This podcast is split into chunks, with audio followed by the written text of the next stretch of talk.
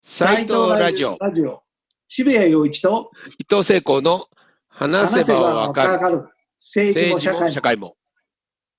だんだんだんだん呼吸がうん、合ってきてないか。よくわかんないけど全然合ってないんだよね。まあそれがいいのかもしれないですね。そうそうですね。うんで、さあ、今日は、今日は、えーゲストに、えー都立大の教授であり憲法学者の木村壮太さん。はい私はもう非常に尊敬している方ですけれども、うん。この聡明なそうです、聡明な方切り。口というのはすごくあれで、まあ、サイト、雑誌でやっていた時代も何度も何度も登場していただいた方なんですけれども、はい、えーいつも頼りになる言説をいただいてて、うん。まあ、今こそ、いろいろなことが、それこそ非常事態宣言、そう、緊急事態宣言ね。いろんな、あ、そうか、うん、そういうようなことが行われている、そういう中で、そう、法でどこまでできるのかってね。現実をどう考えるのかっていうことを、まあ、いろいろなお話を伺えればなと。いや、期待、期待します。もう、楽しみです。それではお呼びしたいと思います。はいさて、本当に木村さんにお話を伺いたかったんですけれども、こういういろんなことが起きていて、非常事態宣言があり、えーありとあらゆる、そのまあ、なんというか、あの、通常と違うことが、それこそ法律によってちゃんと裏付けがあるのかないのかわからないまま、いろんなことが起きているんですけれども、この今起きている事態について、ちょっとお話を伺いたいんですけれども、はい。例えばもう各自治体が非常事態宣言とかポーポーやったりして、で、それに遅れてきて政府がやるみたいな。こんな非常事態宣言ってこんなに簡単にいろんなところでベラベラ喋ってこう実行できるもんなんですか？とそうですね、あの、非常事態っていう言葉にあんまり惑わされない方がいいと思うんですけれども、はい。えーっと、まあ、現在やっております感染症対策での非常事態宣言っていうのは、えー新型インフルエンザ等対策特別措置法という法律がありまして、これに基づいて一応やるということになっているんです。えーしかしですね、その政権の対応が私はこの点についてはか比較的グダグダだったと思うんですけれども、えー、非常事態宣言が出たのが、まあ、4月に入ってからということなんですが、えー非常事態になってたのはあの、もっと前の段階からなってまして、例えば北海道は2月中かなり危機の状態になっていて、知事があの、まあ、非常事態宣言をあの北海道として出すというようなことがあったりとか、あるいは2月の終わりに休校要請、全国一律の休校要請っていうのを首相がやりましたけれども、えーまあ、あれもですね、あの、うんと、まあ、一種の非常措置なわけですね。ただ、それは、あの、特別措置法に基づく緊急事態宣言に基づいてやってたわけではなくて、いわば法的根拠がなく、えーまあ、いいわば勝手にやってたというような状態になるわけですね。で、えっ、と、本来であれば、ですから、北海道が非常事態宣言を出さなきゃいけなくなったようなところで、えー首相がその特措法を適用して、非常事態宣言を北海道について出して、で、知事の方が、あの、まあ、知事の権限として、えーこういうお店は休んでくださいといったようなことを要請すると。まあ、これが、あの、法の定める手続きだったわけですね。うん。あの、特措法によるならば、もし非常事態宣言を出すんだったら、その出す根拠が必要なわけじゃないですか。科学的な根拠っていう。でそういうものがなんだ明らかにされないまま、特に休校の時なんか、もう、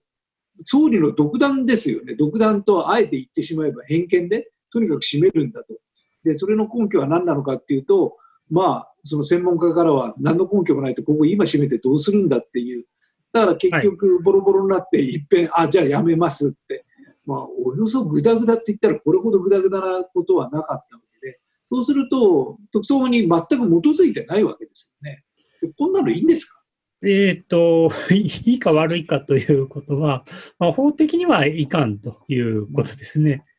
えーまあ、ですからあの、そもそも特措法に基づく緊急事態宣言っていうのは、あの専門家に諮問してからじゃないとできないっていう形になってまして、まあ、ですからあの、2月の終わりに非常事態宣言を、えー北海道について出しますかとか、全国一律で休校要請を出すような状況ですかってことを専門家に行けば、それはそれなりの答えが返ってきたはず。なん。ですが、それをやってなかったということなので、対応がぐだぐだでして、2月の終わりに非常に強い措置を取ったわけですね。全国一斉の休校措置ということを取って、これは、あの、過剰と過小と2つの面がありまして、えー、まず、あの、過剰という点では、あの、感染が拡大している地域もあれば、まあ、岩手県のようにそうでもない地域もあったと。まあ、その中で全国一律で占めちゃうっていうのはどうだったのかという過剰の面がありました。一方、過小の面としては、これも専門家の方々がよくおっしゃってましたけども、学校だけ閉めても会社やってて満員電車走ってたらあまり意味がないわけでして、え、まあ、そういう意味ではあの閉める部分があまりにも少なすぎるだろうということで、感染が拡大している地域では過小な対応であった。えー、ということになります。で、あのまあ、まず法的根拠がなくて、しかも科学的根拠も曖昧だったということになるので、当然これは途中で、えっ、ー、と、やめなきゃいけないということで3月半ばにやめたわけですけども、2月の末よりも3月末の方が感染はあの拡大してましたから、感染が拡大する中で解禁をして解禁ムードを作ってしまったと。いう、こういうことが2月末に起きて、2月から3月末に起きたわけですね。だから政府の対応がものすごく場当たり的というか、思いつき的というか、というような形で、この非常事態っていう言葉そのものが踊っている。で、あの、休校要請についても要請なわけで、だからもう絶対閉めないといけないよと、開けてるところには何がしかの罰則があるよっていうようなものではないわけですよね。で、そこに、その、科学的な根拠に基づく確信というのが政府の側にはない。まあ当たり前といえば当たり前で、その専門家に全然何の諮問もしてないわけですから。ただ、こういう形で非常事態っていう言葉が舞っていると、なんか、すごく危険な感じがするんですが、どうなんでしょうか？うん何を危険とするかということですね。今私たちは2つの危険に対処しているわけでして、えー、まず1つ目に対処しなければいけないのは当然新型コロナウイルスに伴うそのま病気を防ぐという、あるいはま医療崩壊を防ぐといったような様々なものと戦わなきゃいけないということです。まあ、一方で、その非常事態に乗じて、まあ、様々なその、本当は必要でないにもかかわらず、私たちの自由や権利を制限してくるような政治権力の動きにも注意をしなければいけないというような、この二つが、あの、に、あの、の危険に私たちは今対応しなきゃいけないということになっているんですけれども、あの、現在のところを見ていますと、えー、っと、この機に乗じて、えーと、特に理由もない自由の制限を公権力がやろうとしているという感じは今のところあんまりなくって、えーまあ、ですからあんまりそのあたりのやる気は感じられないんですが、一方で、政府の動きを見ててると、感染症対策についてもあんまりやる気を感じないという部分があって、そこがちょっと怖いかなというふうに見ております。だからオペレーションが全然効いてないですよね。だから、その、まあその休校にしても何にしても、その専門家に聞かないわけですから、その戦略が果たしてその感染症に対して有効であるかどうかっていう判断よりも、なん。か思いつきでやってしまっていると。で、結局、今行われている、まあ、その非常事態宣言のオペレーションも、果たしてどこまで、どこまで感染症に効くかどうかっていうのが少し曖昧。というか、かなり曖昧。えー、といった意味での戦略性にも欠けているっていう、まあ、その、かなりやばいというか危険な感じがしますけどね。そうですね、まあ、外国と比べてみて、日本のあの被害がが極端に大きいかっていうとそうではない面があっ、それが何のおかげなのかっていうのは専門家の方の話を聞いてても、今一つよくわからないし、お二人もそうじゃないかというふうに思うんですが、えーまあ、今私たち考えなくてはいけないのは、少なくともその政府が出している緊急事態宣言というものの目標が非常に不明確になっているという点を我々は注意しなければいけないかなと思っております。というのは、あの、休校要請にしてもお店を閉めてくれという休業の要請にしても目標があるわけで、えー、例えばその、ゴールデンウィーク明けに一応緊急事態宣言の延長するかどうかのタイミングが来るわけですが、その段階で何が実現されてればいいのかっていうことですね。えー、感染者が、新規感染者がゼロになっている必要があるのか、あるいはその、まあ、あある程度コントロールができる範囲に収まっていれば成功なのか、えー、それによって、あの、目標が達せられたかどうかっていう判断、我々変わってくるわけですけれども、その目標を政府が発表しないで緊急事態宣言っていうのを出すために、我々はその緊急事態宣言の延長の可否の判断をするところに来たときに何を基準に判断していいかがさっぱりわからないと、こういうことになるんじゃないかと思いますね。あのアメリカや、まあ、諸外国の状況を見ると、まあ、非常に頻度高く、えー、その、まあ、例えば大統領であるとか首相であるとかが記者会見をやりますよね。しかも1時間、はい、2時間。で、その中で現在どういう状況が起きているのかっていう情報を公開しながら、で、あるがゆえに今こういうような規制が行われていて、この規制の中において、例えば、その8割の人間が全く外に出なければ、これだけの感染を抑えられるから、でこうなったらこういうふうにして収束していくので頑張りましょうというような発言を、まあ、それぞれいろいろな形で言って、それが正しかったり正しくなかったり、乱暴であったり、丁寧であったりっていう差はあるんですけども、少なくとも説明はされている。それに対して納得できるかどうかともかく。ただ今、木村さんおっしゃるように、それこそ何にもない。それこそ、その、小池都知事が8割っていう言葉を初めて言って、なんか初めて数字が出てきたぞっていうぐらいな感じで、政府からは全くそういう基準も何にもなしに、とりあえず皆さん、お家にいましょうよっていう感じになっているっていうのは、何が非常事態なんだろうっていうすごく心もとない感じになるんですけどね。こんなんでいいんですかね？その非常事態を続ける続けないっていう話も。うんそうですね、そもそも法律の緊急事態条項っていうのは何のためにあるかっていうと、緊急事態っていうのは人間普通はグダグダになってしまうわけですね。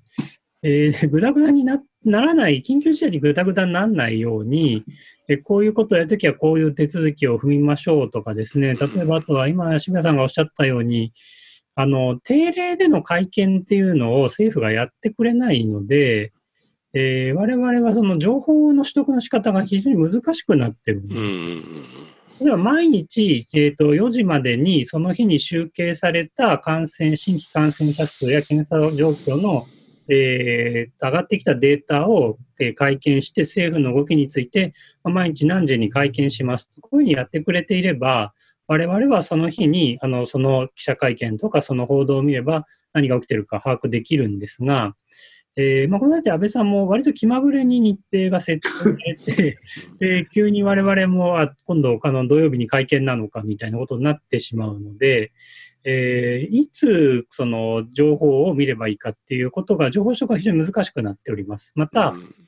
えっ、ー、と、まあ、会見を定期でやれば、そこまでにあのどういう情報を首相に上げなきゃいけないんだなってことを官僚の方が分かって、で、あの、プログラムとかシーケンス、あの、どういう手順でその会見に向けて情報を集めて整理するかっていうのができてくると思うんですが、それがないために、厚労省が出しているデータ、まあ、毎日12時基準であのホームページに上がってるわけですけども、えーまあ、これがやっぱりどういう数字なのかが部分的に分からなかったりするというようなこともあって、えー、統計の出し方という点についても、今ちょっと政府の中は混乱してるんじゃないかなと思いますね。うんまあ、基本的にこの政権は情報開示ということは非常に遅れているというか、それを恐れるというか、隠蔽するというか、はい、その体質がもろにこういう緊急の時には出てしまうという感じがすごくするんですけど、まあ、要するにその情報がきちんと、情報をきちんと出すってこと自体も法律的にはあの、まあ、要するにバックアップされてる本当はことなんですよね。つまり、こんだけいいか、あまあ、思いつきでなんか言ったり言わなかったりとかじゃなくて、なるべくまあ情報は国民に対して出しましょうというのは、どっかなんかブレーキみたいなのはないんですか？えっ、と、一応、特措法にはですね、対処するために対処基本方針というのは定めて対応しましょうという法枠は書かれているんですが、さすがにその毎日何時に会見やって新規感染者数を報告しなさいみたいなことまでは書いてないわけですね。うん、まだ当たり前その普通はやるからでしてそうね。法律で書く必要はないということになっているんですが、それができていないということですね。でちょっとその、まあ、ここまではスキャンダルの情報、まあ、森友問題にしても、加計問題にしてもあんまりま出さないというのは、えー、まあ、やっちゃいけないことは確かなんですが、なんで隠しているのかということ自体は、まあ、わかんなくはないわけ。です、うんうん、確かに。ちょっとその、この内閣の例えば新規感染者数の情報を整理して出すみたいなことについては、別にちゃんと出したって、うん、えー、安倍さんのスキャンダルが暴かれるとか、そういう話 はないです。むしろ褒められるんですもんね。褒められるんですね。うんえー、で、実際その政治家さんの一つの仕事っていうのはやっぱこの緊急事態が起きたときに、いかにこうきちんと対応できるかっていうのが政治家さんの仕事で、またそれが政治家のやりがいであったりすると思うので、世界各地のあのリーダーたちを見ていると、まあ、非常にやる気満々という感じがするわけですが、確かに。そのあたり安倍さんがあんまりちょっと今回の事態について、えー、ちゃんと対応して歴史に名前を残そうみたいな、こう、覇気がない感じがするのが、ま、やっぱり実務型の内閣にまたなってないっていうところは本当にこうね、情けないというか、まあ、各国見ると非常にまあ適材適所実務をきちんとやるんだけど、この内閣の場合はやっぱりそれがないっていう感じがちょっともろに出ちゃってる気がするんですけどね。そうですね。あの、つまり、興味のないことはあんまり頑張らないという 出ちゃってる気はしますね。だからまあ、あの、よく言われてることですけれども、官邸官僚のいろいろな、その身近な人間の、えー、言うことに直対応して、その、俯瞰した視点を持てないという、そういう、その、今の内閣の、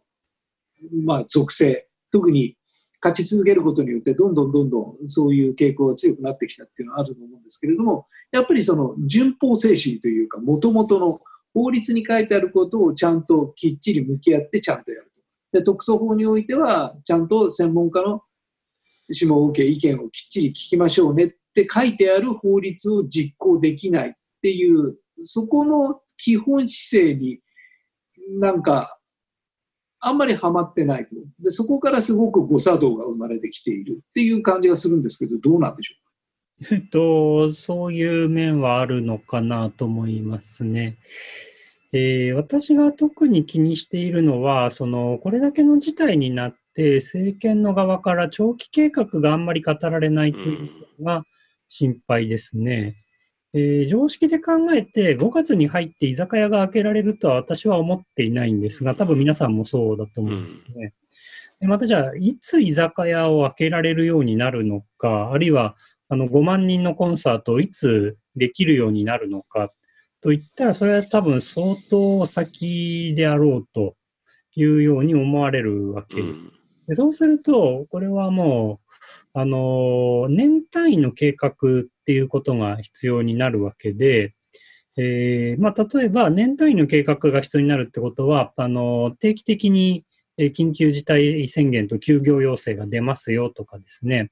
あるいは、あの、まあ、当然生活保障が必要になるので、2ヶ月おきにこういう条件で給付をしますよ。もちろん収束をしたらそれは出回りませんけど、というような、そうしたかなり長期にわたった計画を出して、えー、いただかないと、我々は、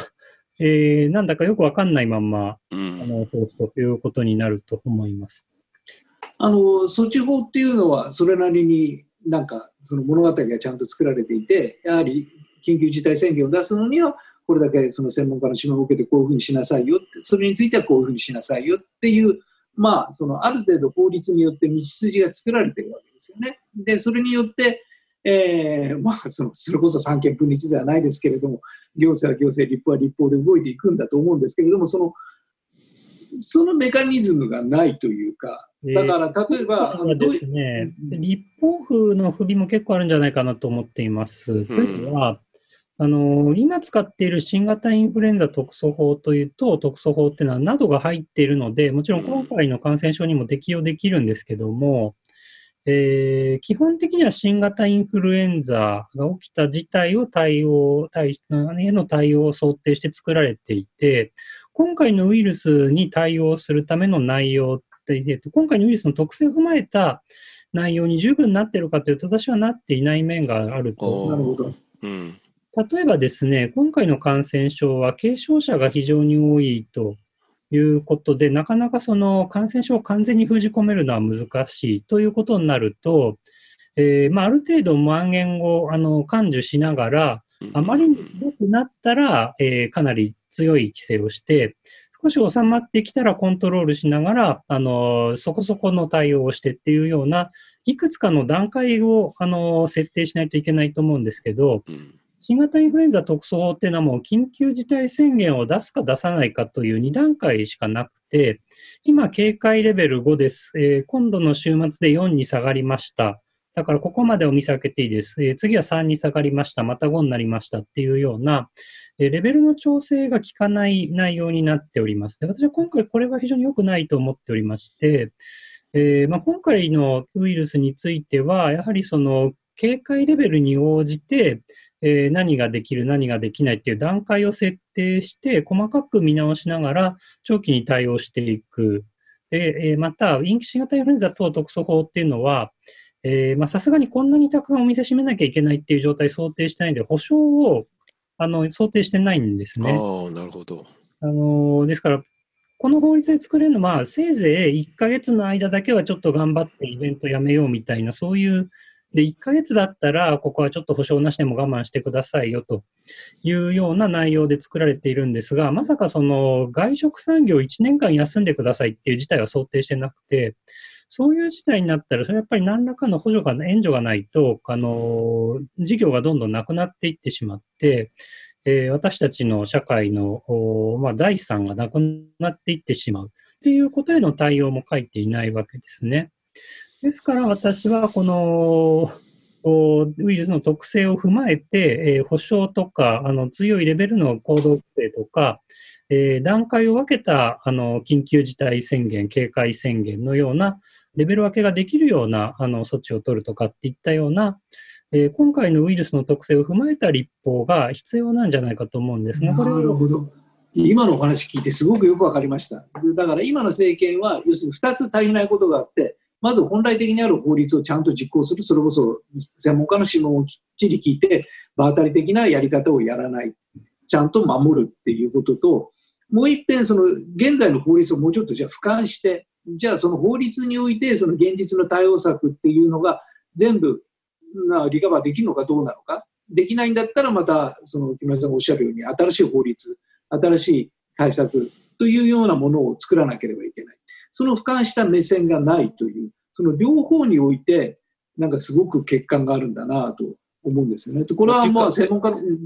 専門家の意見を聞かないといけないんですけども。最初の、今、渋谷さんがおっしゃった、順法精神に疑問があるというところがあるもんだから、あの、何かで新しい法律を作ろうとしたときに、みんなが、それ、なんか憲法触ろうとしてんじゃないかとかっていうふうになって、反対になっちゃうんですよね。だからもう本当にがんじがらめなんですよ、今の状況。だから、ちょっと思ったんですけれども、これはあのぜひ専門家の意見を聞きたいんですけれども、あの今、木村さんがおっしゃったように、このこの事態に対するすっごく基本的なありようは、やっぱりこのウイルスを完全に克服するっていうのはすごく困難である以上、ある程度、それこそワクチンができる、あるいは治療薬ができるまで強制しなければいけないという、共に生きなければいけない。で、その中でなんか、その被害を最小限にとどめるやり方をしなければいけないだからそれぐらいの俯瞰した目線がドイツにあって、ドイツは、まあ、このね、日本は200人しか、200数十人の死者の状況の中で、ドイツは4000人なんだけれども、まあ、ある程度規制を緩めていくっていうのは、やっぱり俯瞰した目線があって共に生きていくっていう、まあ、世界観がきっちり構築されてるから、そういうかなり大胆な政策もメルケルは打てると思うんだけども、およそそんな視線は安倍さんにはおよそ僕には見えない。だから、すごく場当たり的なことをやるんだけども、ただ、日本の状況は、その、強制をある程度視野に追ってオペレーションができるぐらい、まあ、死者の数は、他の諸外国と比べるとまだ少ないと。であるからこそ、本当に重症患者、それこそ我々高齢者 考えてほしいんですけれども、基礎疾患のある人と、それから70代、80代の人たちのオペレーションをきっちり考えて、その人たちの対象を考えながら、このウイルスとどううまく付き合っていくかっていうところまで見据えていかないと、それこそ木村さんおっしゃるような出口、そのとりあえずの出口をどこに置いておくのかっていうのが見えない。だから、そんなことを今の安倍政権に期待しても、およそ難しいという。だから今の木村さんのお話を伺って、やっぱり法律そのものを新しく作るぐらいの視点がないと、やっぱりこの状況というのと向き合うことはできないんだなという、そんな動き全くないですよね。うん、そうですね。あの、まあ、月並みな言葉で言うと、やはり指導力不足みたいなことなんだと思いますね。あの、まあ、個々の現場は、あの、医療の現場もそうですし、自粛の現場もそうですし、学校現場もそうだと思うんですが、本当にあの、個々の現場の皆さんは尽力して、えー、120%、130%力を出そうという対応をされているというふうには思っています。えっと、ただ、その、政府の中枢の側で、えー、やってるメッセージが非常にバラバラな状況がずっと続いていまして、えーまあ、例えばその、やっぱり厚労省はちゃんと感染者数は減らしたいとか、経産省は経済的ダメージを減らしたいとか、あるいは農水省は和牛を守りたいとか、まあ、いろんなメッセージがあるんですね。でえっと、それぞれの仕事があるので、経済を守るのも医療を守るのも、あの、とても大事なことなんですけれども、それらをハーモナイズするという仕事が、会の一番ここまで欠けているように思います。あの、例えばですから、その生活保障しなきゃいけない局面で消費を刺激しようと言って、消費刺激したら当然感染のための接触が増えてしまうので、それはやめようとかですね、その、あるいはお金を出すために、あの、財務省ときちんと調整して、どういう範囲でお金を作れるかっていうことを考えようとかっていうような、行政全体のハーモナイゼーションが必要になるんですが、うんで、その、それをやる仕事、その行政全体の調整をする仕事って誰がやるのかっていうと、まさにそれが内閣総理大臣、あの内閣を総理するという仕事なわけですね。うんで、そこがきちんとできてないので、あの、個々の官庁がバラバラなメッセージを出していて、全体として非常にちぐはぐな状態が生じていると。また、あの、政府のスポークスマンである官房長官、それから西村担当大臣、え加藤厚労大臣、安倍首相がそれぞれなんか微妙に違ったことを喋ったりするということで、我々はその政府がそもそも何考えているのかっていうことが、えー、と誰の話を聞くかで全然変わってきてしまうっていう状況があって、まさにこれが、あの、いわゆる指導力不足というか、うん、一番やんなきゃいけない権限を首相が行使してないっていう事態に見えますね。うん、なるほどね。だから、その、この状態が、どう、どうその出口を見つけるような方向性を見出していか、いくべきなのかって、すごく難しいですけども、木村さんとしてはなんかその、明るい話なんかありませんか、明るい話ですか？あんまり明るい話はないかもしれないんですけど、うん、そうですね。あの、ちょっと前にですね、まだコロナウイルスの話が全然出る前の話で、あの、オリンピックの準備をしているときに、ある建築家の友人と話をしたときに、この、こんなに、こう、政府ぐだぐだでオリンピック大丈夫なんですか？国立競技場も立たないんじゃないですか？みたいな話をしたときに、あの、その建築家さんがおっしゃってたのが、まあ、日本人ってなんだかんだで現場でできちゃうんだよね、みたいなことをおっしゃっていて、なんかこう、今回の事態も結構それに その現場でなんとかなっちゃうんだよね、みたいなことが、あの、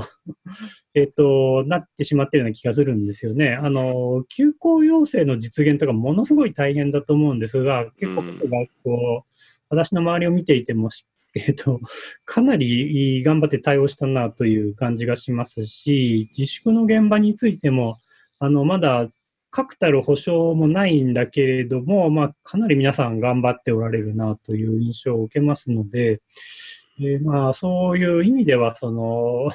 現場の力みたいなもので今のところあの持ってきたのかなというふうに、もちろんそのその中心が医療の現場ですけれども、うん、あるのかなと思います。ただまあ、やっぱり医療品のあの防護具が枯渇してきているっていうようなことを現場の工夫で乗り切るにはどうしても限界がありますから、ありますよね。やる気を政府が出さなきゃいもっとこれまで以上のやる気を出さなきゃいけないというふうに思いますね。うんあの本当に自粛と、それからというか、まあ、その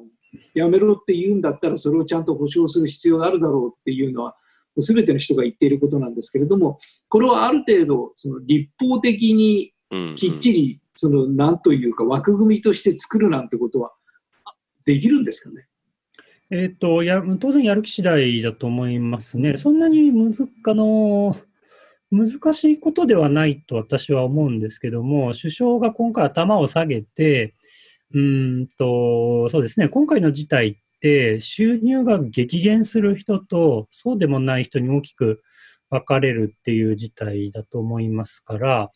えーまあ、こういう事態ではやはり助け合いをしましょうというふうに首相が頭を下げて、今年度、えー、十分な所得のある方はちょっと申し訳ないけれども、いつもよりもあのたくさん税を取らせてくださいと。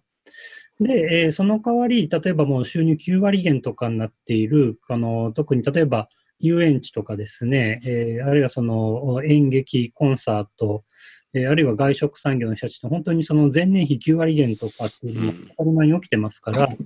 まあ、そうした人向けに故障手厚くやりますと。で、あるいはその一律に、例えば2ヶ月ごとに一律いくら払いますと。まあ、ですから、この事態が続く限り生活保障はあるので安心してくださいってメッセージを出していて、所得保障については取りますよと、それから、あの一律で配るお金についても、これはあの所得が十分ある方は100%課税させていただきますよと。いうふうにやればですね、あの、改正もできるわけですし、そもそも我々毎年確定申告をやってるわけですから、そうそう。あの、確定申告で取り返すのは難しいみたいなことを財務省の方がでも言ったようなんですけれども、あの、それそもそも脱税が横行してますって言ってるような話です。あの、別に課税すりゃいいわけですよね。その一律に給付した上で。うん、ですから、そんなにその、技術的にはやる気があれば、あの、なんとかなるんじゃないかなというふうに思いますけどね。もちろん検討した上でこういう理由で無理ですって説明してくれればいいんですけど、そういう説明が今のところ聞かれない事態と思います。わかりました。あの事態は刻々と変わっていくと思いますので、その都度都度、その場当たり的なオペレーションに対して、なんか我々自身もちゃんとチェックできるような目線を持ちたいと思うんで、うん、木村さん、その都度ご指導よろしくお願いします。はい、ありがとうございます。今日はありがとうございました。ありがとうございました。